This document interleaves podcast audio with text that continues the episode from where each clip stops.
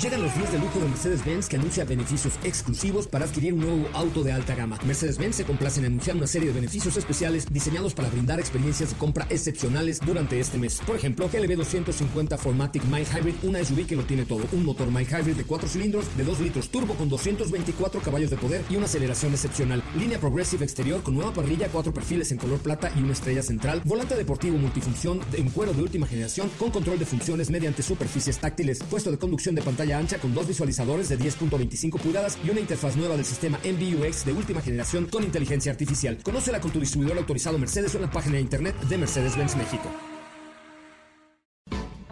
MBS Radio y el Dr. Zagal han dispuesto una generosa y elegante mesa para celebrar este banquete.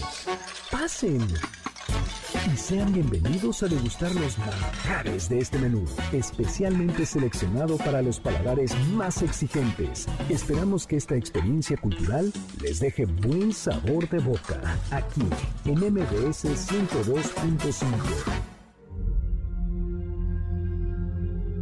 ¿Dónde están las mujeres de la historia?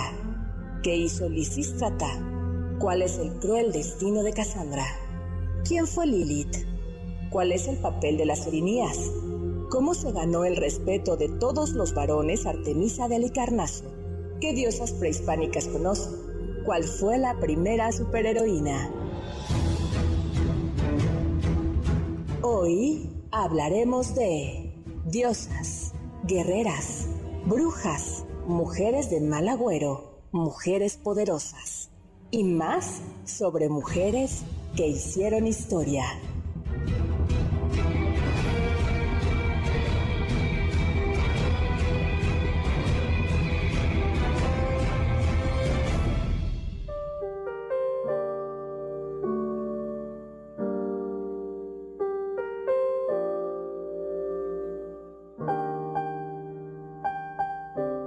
Pues bien, dijo Lisístrata, se los diré.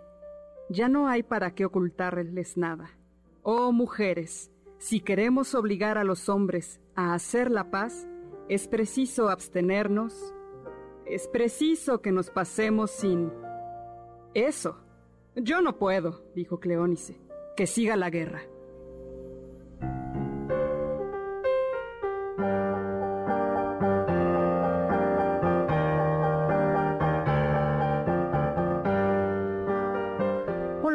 Amigos y amigas, soy Héctor Zagal y estoy encantado de estar con ustedes aquí en este banquete como todos los sábados a las 5 de la tarde en MBS 102.5 acompañado no de cualquier persona sino de la voz más poderosa de la radio y de la inteligencia más aguda de la radio, la queridísima Carla Aguilar. Hola Carla, ¿cómo estás? Muy bien, doctor, muy contenta de estar aquí con usted y con todos, nos, con, todos ustedes. Y nos acompaña, como también es tradición, ya eh, hemos el especialista en tacos y en garnachas, el sabio y erudito Uriel Galicia, que es un consultor muy importante cuando hablamos de gastronomía mexicana, ¿no, mi querido Uriel? Eh, pues trato de ser lo mejor posible, doctor, pero sí. Sí, sí, ha sido este el, el, eso te podías tener, eras el catador, ¿no? Era, el... Eras tacólogo, ¿no?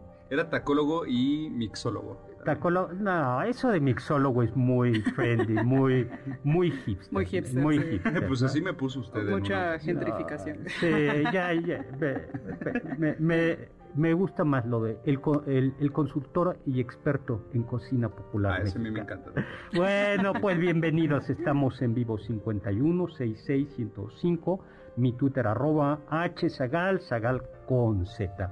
Y con ocasión del Día Internacional de la Mujer, eh, vamos, hemos programado, hemos preparado este maravilloso programa. Ya nada más con la música es suficiente para que, que se hagan una idea de lo padre que va a estar que se llama Dioses y Guerreras, eh, grandes mujeres de la historia de la literatura.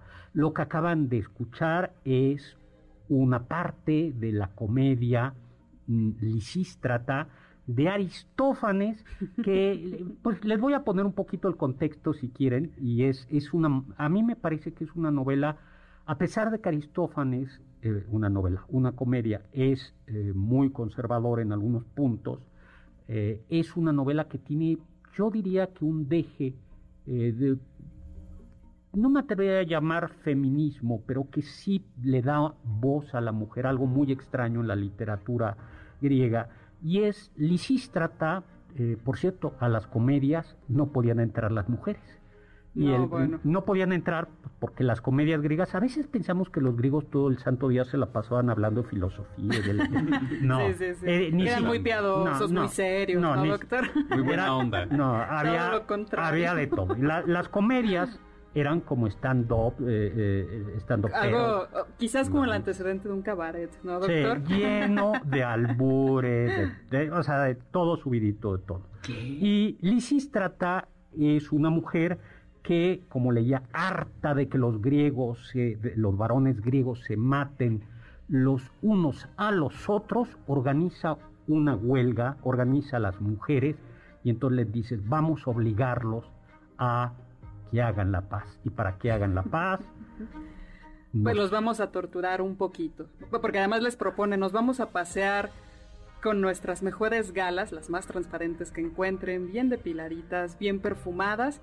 Y cuando estén a punto de tomarnos casi sin pedir permiso, les vamos a decir que no que no hasta que acaben con esta guerra. Exacto.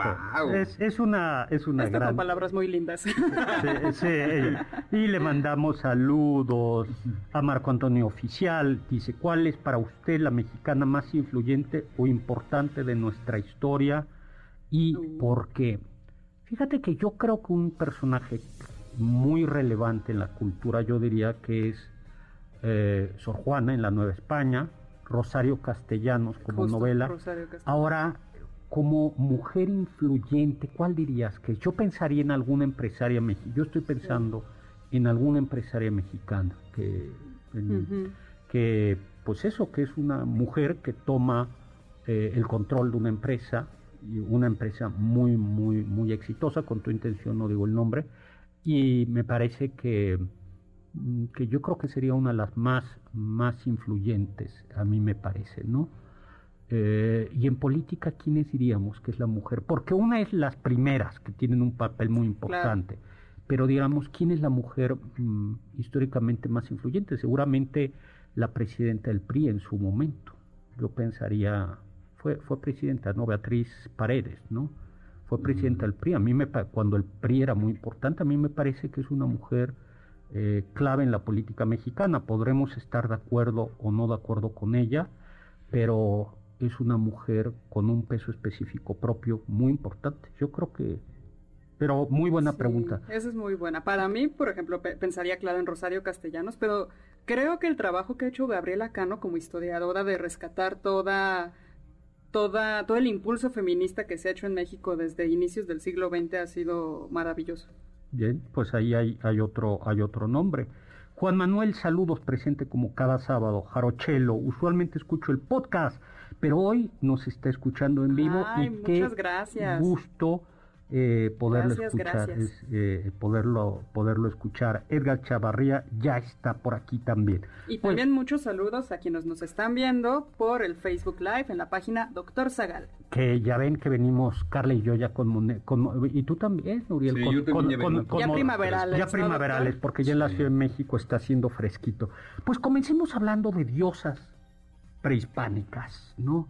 Cuatlicue eh, el caso Cuetlicue a mí me, me, parece muy interesante y muy elocuente porque revela la condición, o sea, los mitos revelan, eh, revelan, hablan de la cultura de los pueblos y en este caso se revela la sumisión de la, de la, de la mujer, como lo sentimos, pero la civilización mexica era una, eh, era una civilización patriarcal, completamente patriarcal, digo, tendrían pues vayamos. Eh, eh la de la falda de serpientes, hay un monolito muy impresionante en el Museo de Antropología e Historia, donde ella aparece con una falda de serpientes y un bonito, eh, todos los pechos caídos que simbolizan la fertilidad y un bonito collar de manos y corazones. Ah, pero pues yo creo que deben ser como de piedrita o algo. No, no, no, de veras.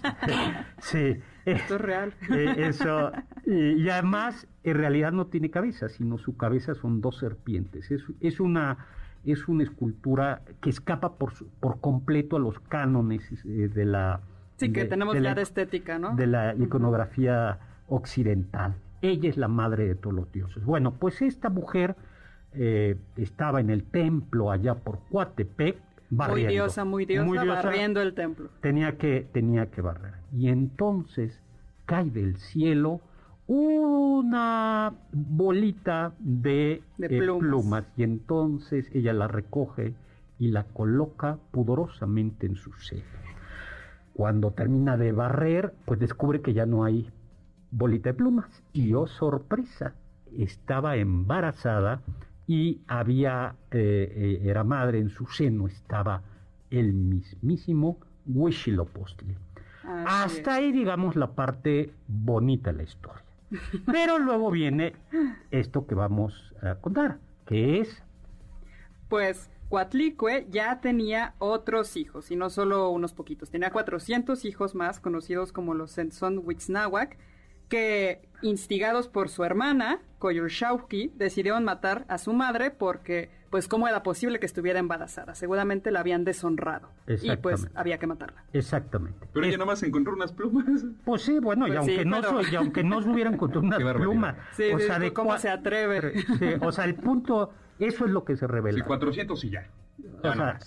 o sea, la- 401, no más, Sí. no menos.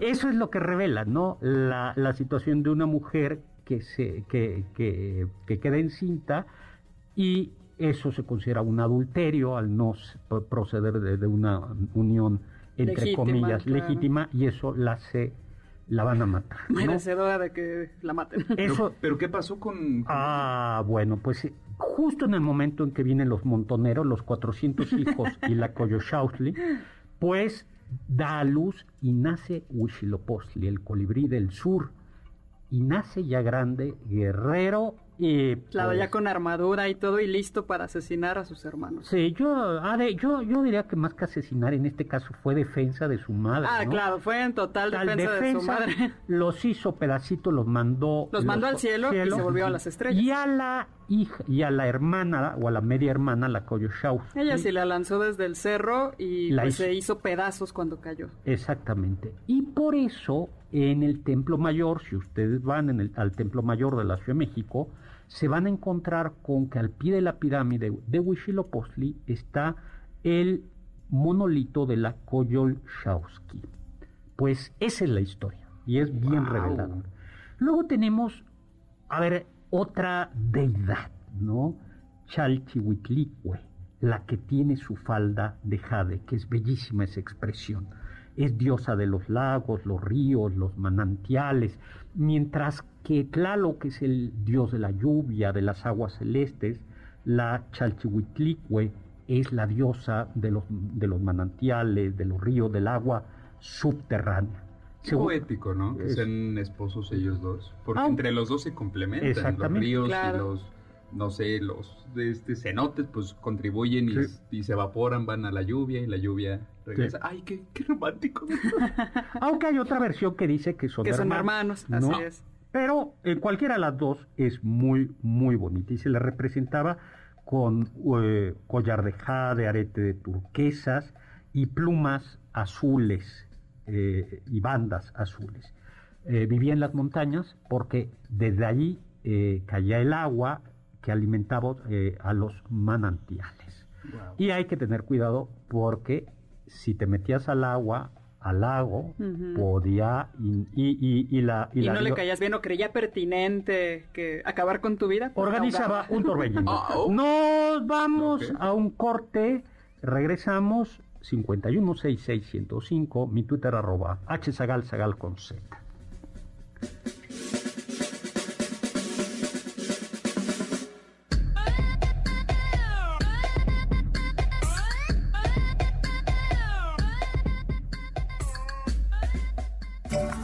del diccionario del Dr. Zagal.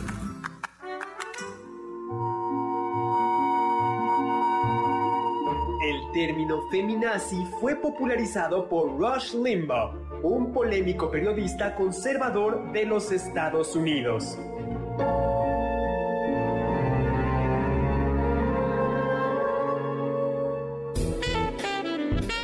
Te pierdas ninguno de nuestros menús y sigue el banquete del Dr. Zagal a través de las redes del 102.5. En Twitter, arroba mbs 102-5.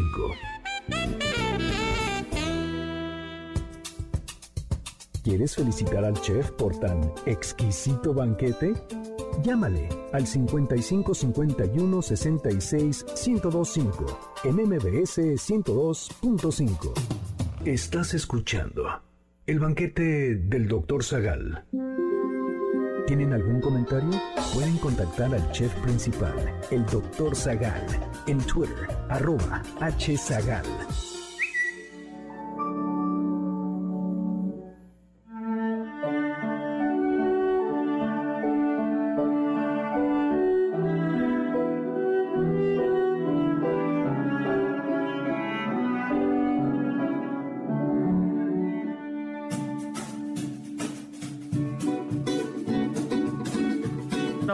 Soy Héctor Zagal, aquí en MBC 105, en este sábado eh, 4 de marzo. 4 o 5, 5 de, Cinco en, de este, marzo. en este sábado 5 Cinco de de marzo, marzo, en este sí. programa sobre diosas y guerreras.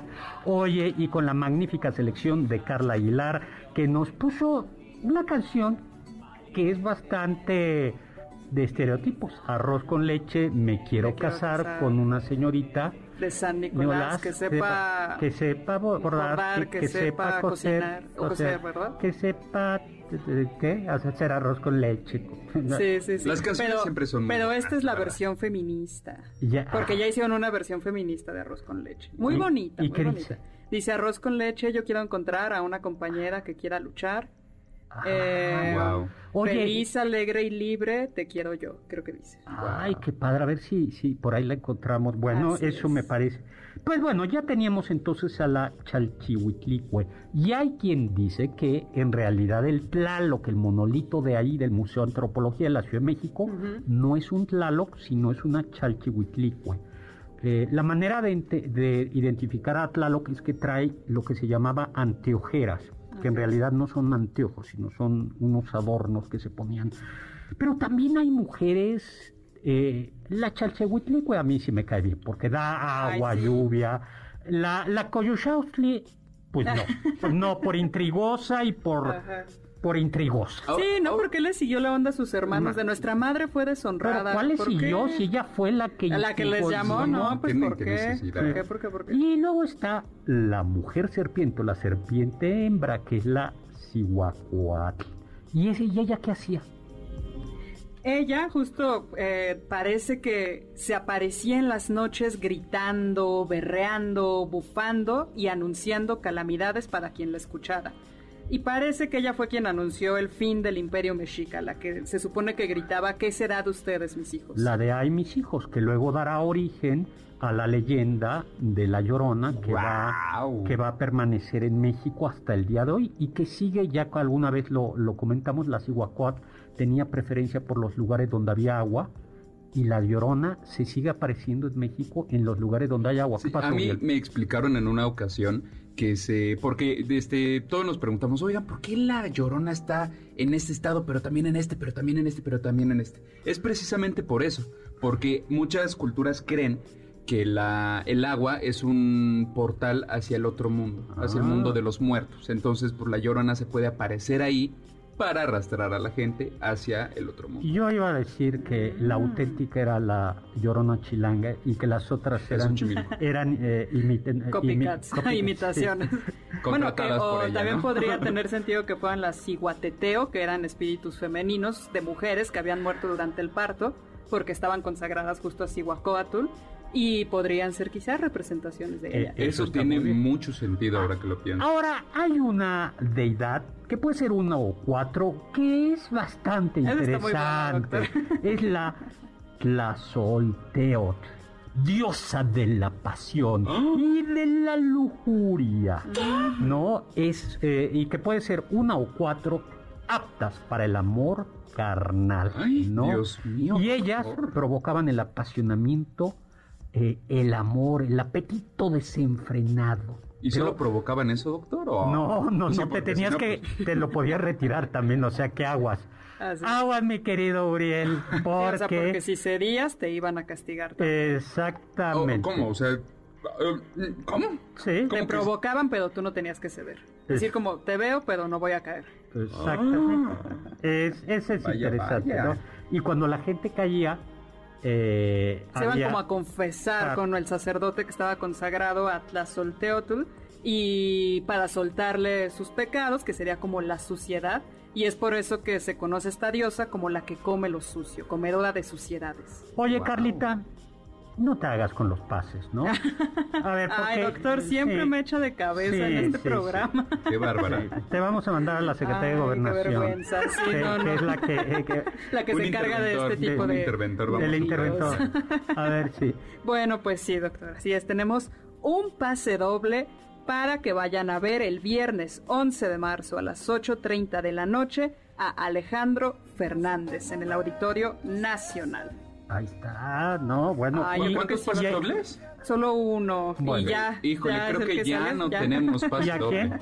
Se lo vamos a dar, doctor, al primero en decirnos en qué año lanzó su álbum Que seas feliz. Al 5166-1025. Sí, muy bien, pues ahí está. Oye, aprovecho para mandarle un saludo a Víctor eh, Guadarrama que nos está escuchando Muchos, y muchos también saludos. a Luis Carlos que nos está escuchando desde Tlaxiaco, Oaxaca, eh, a Gilberto que ya también nos está escuchando. Eh, vamos al mundo griego. Entre, a ver, dioses o, o- o hechiceras, ¿qué, qué les parece? Yo creo que yo, yo les propongo algo y es vamos a hablar, eh, como ya hemos hablado varias veces de diosas, vamos a hablar de otros personajes de la mitología griega y si nos da tiempo regresamos a las diosas. ¿Les late? Perfecto. Me parece bien, doctor. Circe, esa, esa me cae muy bien. Aparece en la Odisea, es una hechicera que habitaba en la isla de Ea. Era hija de un titán, Helios, el del sol, y la Oceánide Perseis. Era una bruja poderosa que podía hacer eh, que la gente olvidara, eh, los viajeros olvidaran su pasado, al lugar a donde Claro, iban, su sus identidad. principios, su identidad. Pero además los podía convertir en lobos, Leones, leones cerdos. que iban a que eran parte de su cortejo. Así es. Y parte de la moraleja parece es eh, que justo cuando, porque era bella, o sea, esta idea de que las brujas son feas o las hechiceras en la literatura griega no es eso. Cuando los varones la veían así con ojos de lujuria, justo eh, al ser dominados por su pasión, precisamente por eso. Los eh, convertía en animales en porque animales. tú eres un animal. Has Un dejado animal. de ser hombre. ¡Wow! Eh, ¿Cómo les Pero quedó todo- el- todos los griegos son bellos, al parecer, ¿verdad? Para todos los griegos todo es bello. No, no, no. No, Hefesto, pobrecito. Pobrecito. ya. Ah, qué feo estaba. Sí, tenemos. que- Él era, dijo, nació tan feo que lo lanzó desde el Olimpo hacia la tierra. Su mamá. Pobrecito. Bueno, hay otra. Medea. Claro. ¿no? También sacerdotisa de Hécate y, y sobrina de Circe, Así es. que... em, En eh, las Argonautas justo le ayuda a Jasón a, a sortear los obstáculos que le pone el rey, que es su padre, para que no obtenga el vellocino de oro y le ayuda con todo. Le hace algunos menjurjes para que se ponga en el cuerpo un aceite que impida que lo queme el fuego de un dragón, le dice cómo enfrentarse a unos como esqueletos que van a salir de la tierra y todo gracias a que me parece que Circe, que Medea, perdón, era sobrina de Circe y además sacerdotisa de Hécate, una diosa también relacionada con la magia. Y Medea se había enamorado de Jasón, no Jason, Jasón, de. Jasón. Y bueno, pues huyeron y Medea ayudó a, a Jasón hasta el punto de que colaboró en matar a dos hermanos suyos que la iban persiguiendo. Y, eh, y como los viajes en aquel tiempo duraban mucho tiempo, le dio tiempo de tener dos hijitos. Ah, Eh, hasta ahí, pues dices, un amor bonito, tal. Ojalá nada malo pase. Pero llega a Corinto y entonces eh, el rey de Corinto le dice a Jasón, oye, ¿no te gustaría ser rey? Cásate con mi princesa, Ah. con mi hija, que es princesa. Y, Y, serás rey. y entonces Jasón le dice a Medea, gracias por participar. No puede ser. Se- eh, es, eh, pues, es un caso, eh, en Eurípides las mujeres tienen un, un- tienen un peso muy importante. Y Medea dice aparentemente muy bien. Y para que veas que, Que soy una buena perdedora, perdedora, le daré una Un regalo a tu nueva y una novia. corona a tu nueva novia. Y, y yo ya miré con mis dos hijos. Y entonces Entonces, cuando le dan este regalo a la mujer, esta corona y esta túnica, ella se prende en llamas terribles que la consumen y el rey también es consumido intentando salvarla. Jasón vuelve para reprocharle a Medea lo que hizo y se encuentra con que Medea ha matado a los dos hijos. a sus dos hijos. Wow. Sí, previendo que iban a... Por un lado, No iban a pasar mal, en por, realidad. por una venganza, previendo, eh, por un lado, para vengarse de Jasón, y por otro lado, previendo también que esos dos hijos iban a ser seguramente asesinados Claro. por el por el Por la nueva familia, por, la, nueva familia legítima. Y ¿Alguna vez ella- triunfará el amor, doctor? Estoy perdiendo la fe, doctor.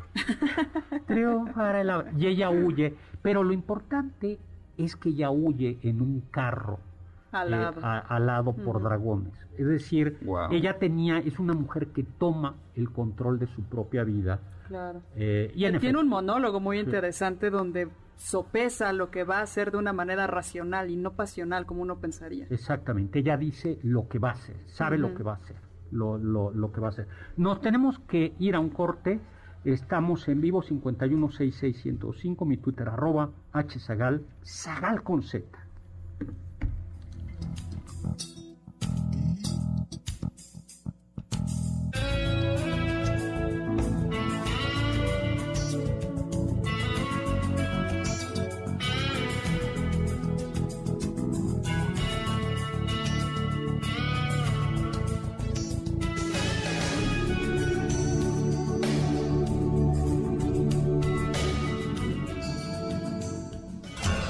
Los sabios dicen,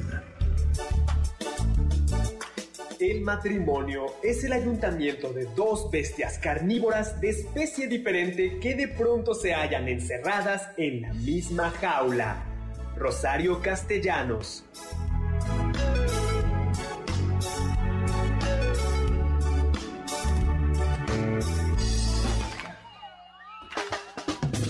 ¿Faltaste alguno de nuestros banquetes? ¿Quieres volver a degustar algún platillo? Escucha el podcast en mbsnoticias.com.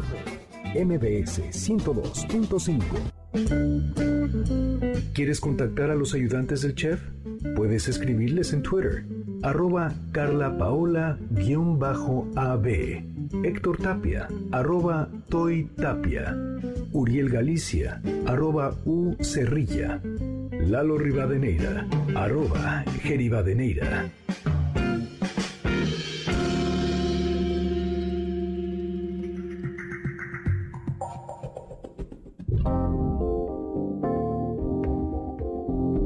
Hola, hola, estamos de regreso. Soy Héctor Zagal aquí en el 102.5 de FM en MBS, en MBS Radio, acompañado de la elegante, distinguida y sabia y poderosa Carla Aguilar, la voz más potente de la radio mexicana, Ah, gracias, doctor. y de Uriel Galicia.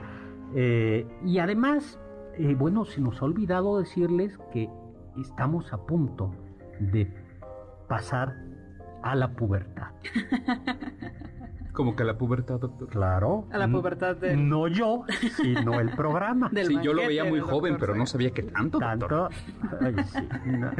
Pues eh, este programa eh, va- eh, va a cumplir 12 años al aire. Guau. Ya eso es preadolescencia. Un puberto, ¿no? Eso Todavía. ya- Ya, ya el 13 ya podemos decir somos adolescentes. Pero Exactamente. ahí vamos. Entonces vamos a cumplir el próximo sábado vamos a tener una pequeña celebración al aire de nuestro Sí, para que vayan ya guardando la fecha y nos acompañen y estén pendientes de nuestras redes en las semanas para ver cómo pueden participar el sábado con nosotros. Perfecto, pues estamos en vivo. Alejandro 2084 nos dice muy buen programa. que si podríamos hablar de los báculos de una forma cultural, por supuesto, te puedo decir que son muy importantes. Vamos a, ya decidimos, gracias a tu sugerencia, Sí, va- muchas gracias. vamos a hacer un programa sobre eh, algunos de estos objetos simbólicos. Accesorios de poder. Accesorios. Te adelanto que tiene un valor simbólico. Es el báculo es el callado del pastor y por tanto eh, en- entre, entre los ortodoxos y los católicos eh, lo usan los obispos porque son los buenos pastores, ¿no? Que Wow. simboliza Ah, Jesús es el buen pastor que cuida las ovejas y por eso los obispos tienen un, un callado. Claro que la diferencia es que sobre todo en el barroco eh, era- eran callados llenos de esmeraldas, sí, pero, pero digamos que eran... Que, pues no era que- de simple madera seca que se seca, encontraba. son así. Eh, Eh, doctor, tenemos saludos desde Facebook a José Jaime Basurto Rodríguez. hola José Jaime. A Gracias, María muchos Conchita saludos. Mendieta, que nos saluda desde Reynosa, Tamaulipas, Jonathan Saludos, Pérez, saludos. Carlos Alfonso López Reyes, Germán Cepeda, que nos está mandando mucha buena vibra al programa. Gracias, Y a. Chelo Ríos, que nos gracias. escucha desde Los Ángeles, California. Saludos Ay, muchísimos, LA. muchísimos saludos. Y ya tenemos también ganador del pase doble para Alejandro Fernández. Felicidades a Ernesto Blancas Granados y también muchos saludos a Aida Rosas y a María de Lourdes Ramírez. Muy bien. Muchas gracias. Muchos Y saludos. antes de seguir, vamos a regalar un ejemplo de mi novela El Inquisidor, publicada por Planeta, una novela situada en la Nueva España, y donde yo creo que una de las grandes protagonistas es una mujer Claro. que padece todas las... eh, bueno, yo creo que a mí me parece que, que tiene un, un deje de, de denuncia de las estructuras de opresión sobre la mujer. Y, y creo que es divertida. El Inquisidor, mi novelita, ¿y a quién se la vamos a regalar? Por teléfono 516605, a quien nos diga cuál es su mujer preferida o más importante en la historia de México. Ok, de la historia de México. De México. de Perfecto. México. Al Mu- 5166-1025. Bien, Perfecto, doctor. un tema que Carla preparó que es el silencio de las mujeres, ¿no? Eh, Claro. Las mujeres no tienen voz pública. Esto no es tan lejano. Hasta hace relativamente poco tiempo, mediado del siglo pasado, en muchos países, incluyendo México, la, mujer no tenía voto. Así Así, es. así de simple, no podía, no podía votar. Pero este silencio en las mujeres, la mujer como, como si- simplemente un, sujeto pasivo, está presente en la literatura.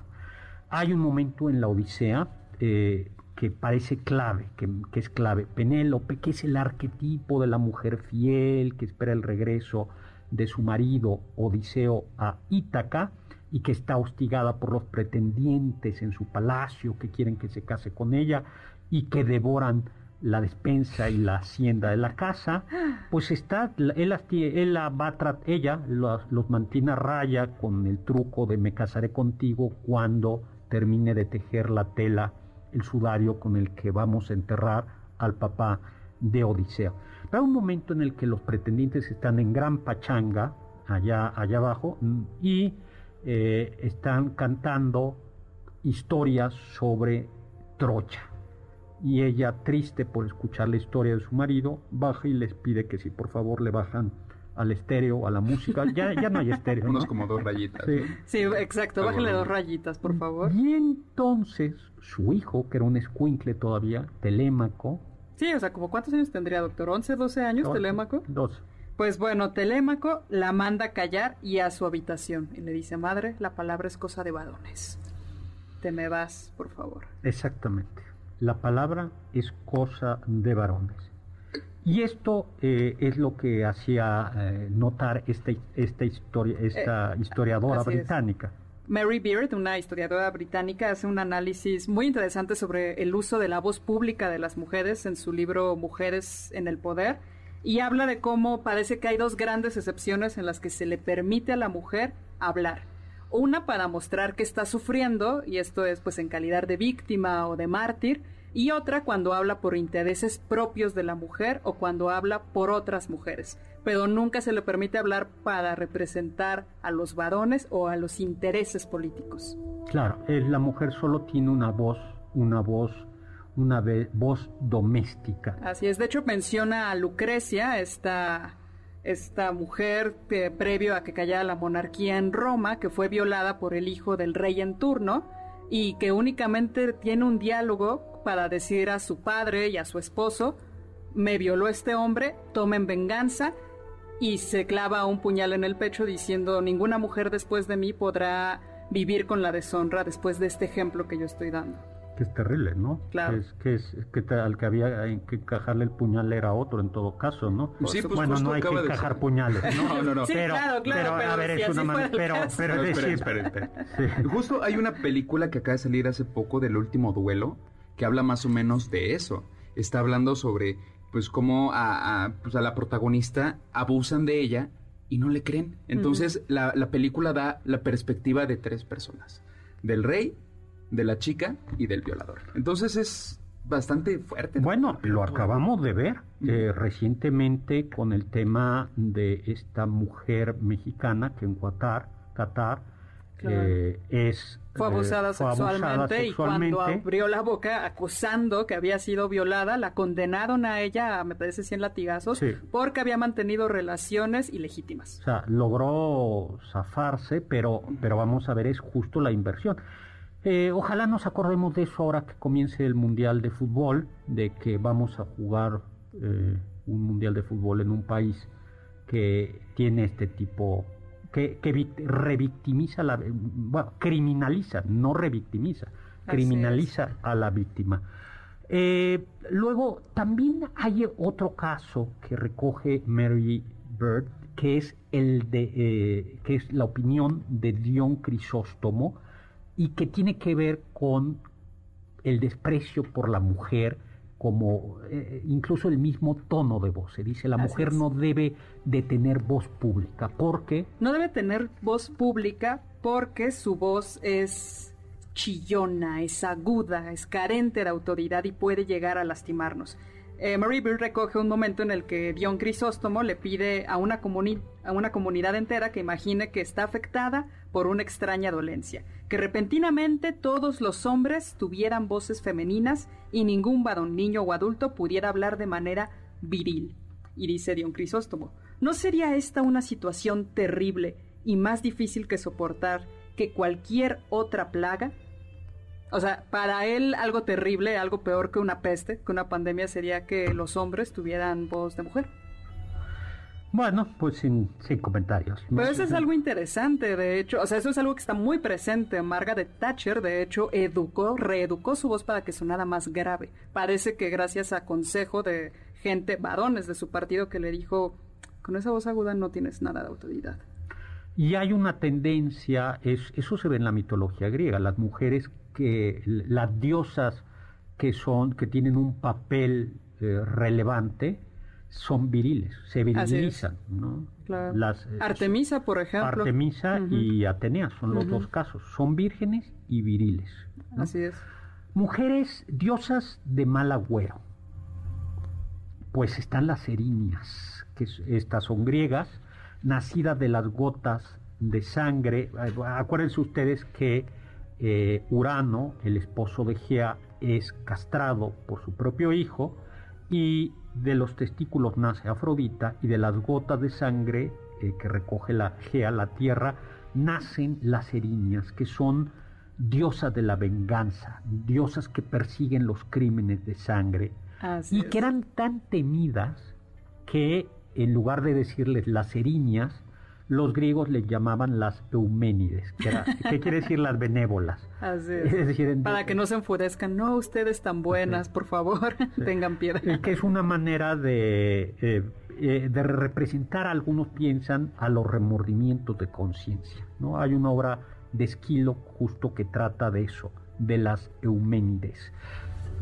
También hay otro tipo de, de- de mujeres que son, por ejemplo, las banshees, que forman parte del folclore irlandés, por ahí del siglo VIII, que son espíritus que están llorando, lamentándose y que te anuncian que pronto perderás un familiar cercano, ¿no? Entonces, eh, pues, este viene como, por así decirlo, del, de, pues, como del gaélico Bansid, que es como mujer de las hadas, aunque también puede venir del Banside, que significa mujer de los tumultos.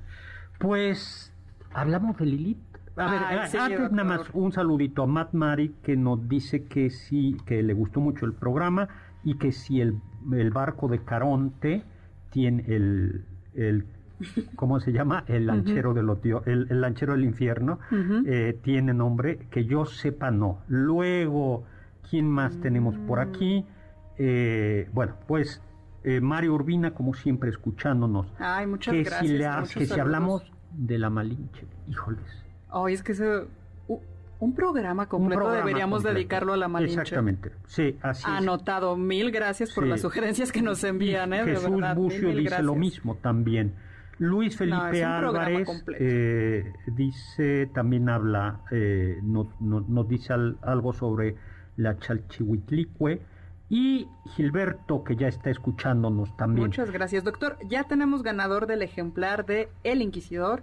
Felicidades a Eduardo Mora García de El Estado de México. Y también tenemos para regalar dos libros. La Batalla Cultural del autor Agustín Laje. Muy bien. Y, y se los va a llevar quién? Quien nos hable por teléfono, eh, simplemente hable y diga quiere el libro 5166-1025. Pues el tiempo ya se nos ha acabado. Muchísimas, muchísimas gracias. Pero, doctor, todavía nos queda un bloque. Ah. se nos ha terminado este bloque nada más. Pero tenemos que ir, a, sí, sí, tenemos que ir a un corte y regresamos.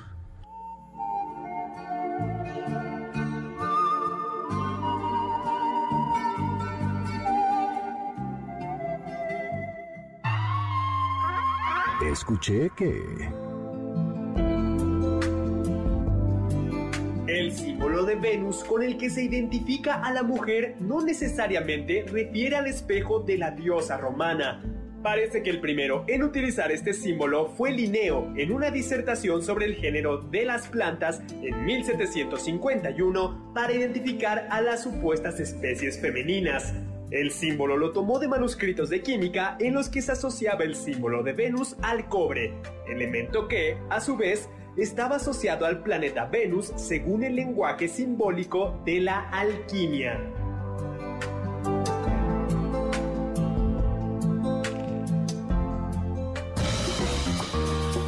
Anécdotas, datos curiosos y uno que otro chisme de la historia y la cultura.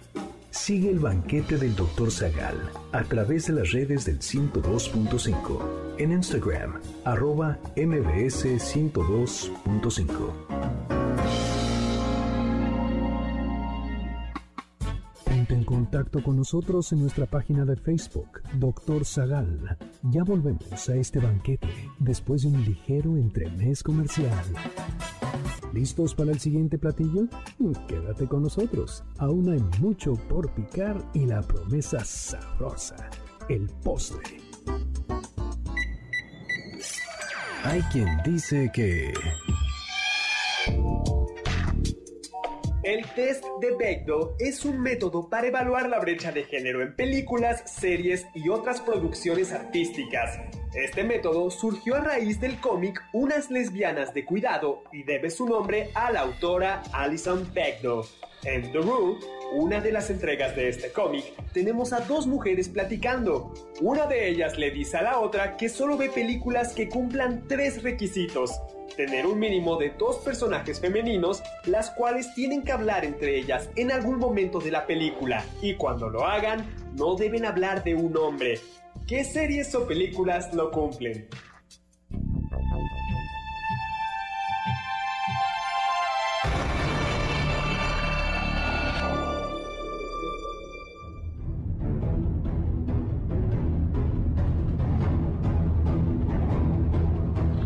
Hola, hola, estamos de regreso. Héctor Zagal en este banquete, como todos los sábados a las 5 de la tarde, dedicado a diosas, mujeres, guerreras, reinas, mujeres poderosas, acompañada de Carla Aguilar y acompañado de Uriel Galicia.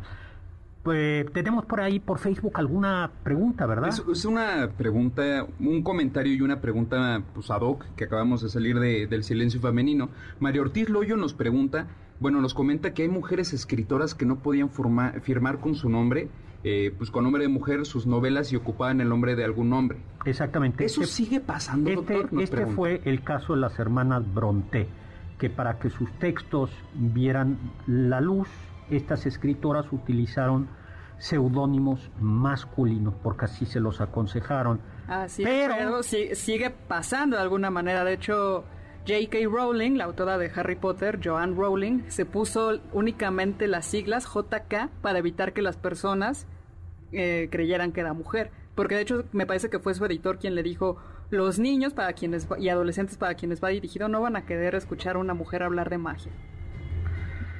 Pues, Entonces, pues sí, sigue pasando. Pues qué duro, qué duro, qué duro. Estamos Sigamos hablando. ¿Qué te parece si ahora hablamos de Lilith rápidamente, no?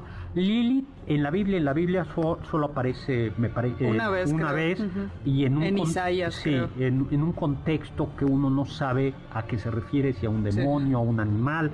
Lilith vive en el desierto, pero según una tradición judía, eh, no eh, una tradición judía, antes de Eva, Dios había creado a una mujer de la misma materia de la que creó Adán y la llamó Lilith.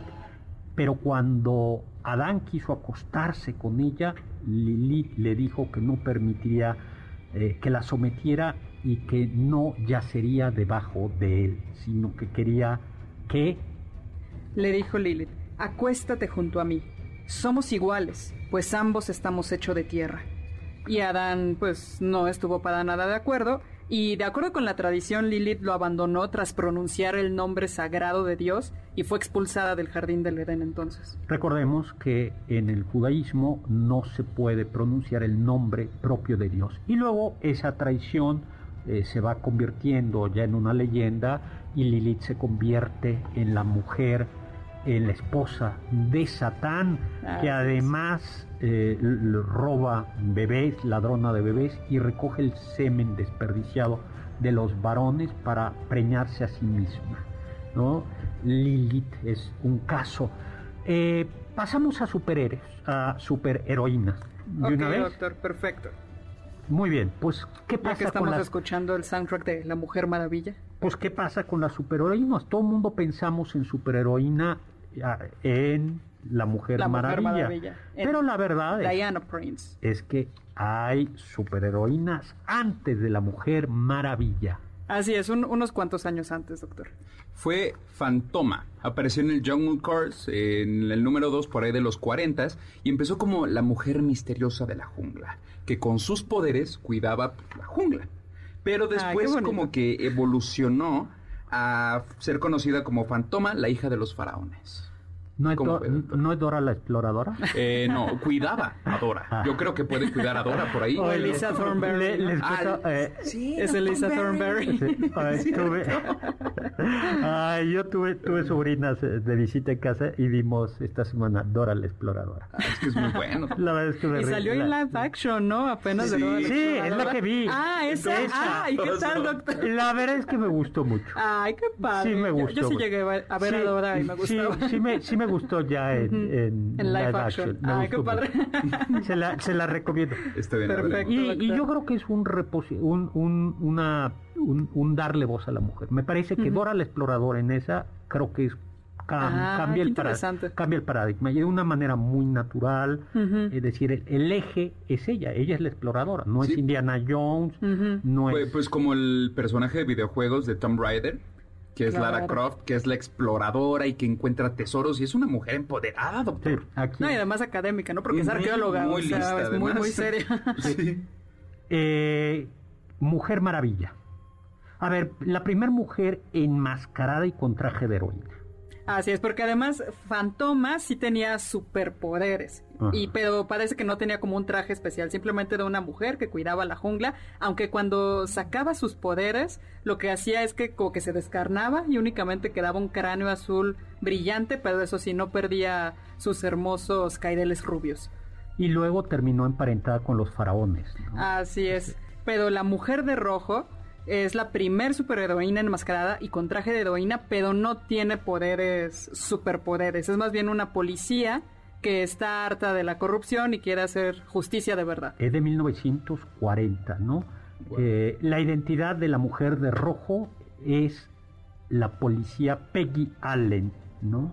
Eh, eh, también es un personaje bien, a mí me parece bien relevante porque justo es, un, es una mujer con una reivindicación, que reivindica de justicia, ¿no? La, frente a la corrupción y la ineficiencia. Claro, y me parece interesante porque pensamos mucho en Batman como este hombre que justo toma la justicia por su mano, no, no tiene superpoderes ni tampoco forma parte de un cuerpo de justicieros, sino que él hace la justicia, pero pues aquí tenemos a la mujer de rojo que lo hacía desde antes.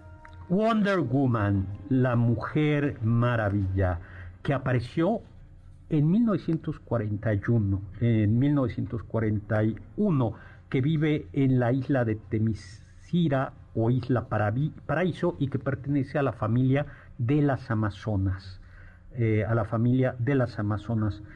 Su arma es el lazo de la verdad. Imagínate que te ponen el lazo de la verdad, Uriel, cuando llegues a casa el viernes o el, el, el, el, viernes, o el sábado, no, no el viernes, el sábado, el, sábado en la mañana llega tu mamá con el lazo de la verdad y ¿qué tal a la yo, yo siempre le digo la verdad, doctor. Ah, me, conviene decir la verdad. es porque el lazo de la verdad está debajo de tu colchón. Mi madre será la mujer maravilla, doctor. El lazo de la verdad. Ay, qué bonito. Bueno, es la mujer maravilla para mí. Eh, ay, muy bien. bien Perfecto. El lazo de la verdad eh, fue forjado por Efisto, el dios del fuego, a partir del cinturón de Hipólita. Hipólita, en efecto, sí es un nombre de una amazona madre de Diana, que es la mujer maravilla, y que es hija de Ares. Y sus poderes le vienen de una diosa de la que se habla poco en la mitología griega, que es la diosa Estia, que en la mitología romana es la diosa Vesta, y que no es una diosa olímpica, y ahora sí ya nos vemos, porque después de ver los pleitos en el Olimpo, dijo, Ahí se va. Sí, yo no quiero salir embarrada de aquí. Eh, y se va. Bueno, pues ya, ahora sí, ya, tenemos, ya se terminó, no tenemos que ir. Muchísimas gracias a Carla Aguilar y a Uriel Galicia. Gracias. a todos eh, muchísimas gracias a Carmen Cruz Larios y Héctor Tapia. Muchísimas gracias a Luis Morán y Juan Jiménez en controles. Gracias a Juan Carlos Castillo y a Carla Aguilar en producción. Eh, y gracias a María de Lourdes que vino hoy como reescucha y que nos acompaña por aquí desde, desde afuera de la cabina. Los dejo con el siguiente programa, Balones al Aire con Eduardo Chabot y todo su equipo. Y los dejo con aquello que dijo Immanuel Kant, sapere aude, atrévete a saber.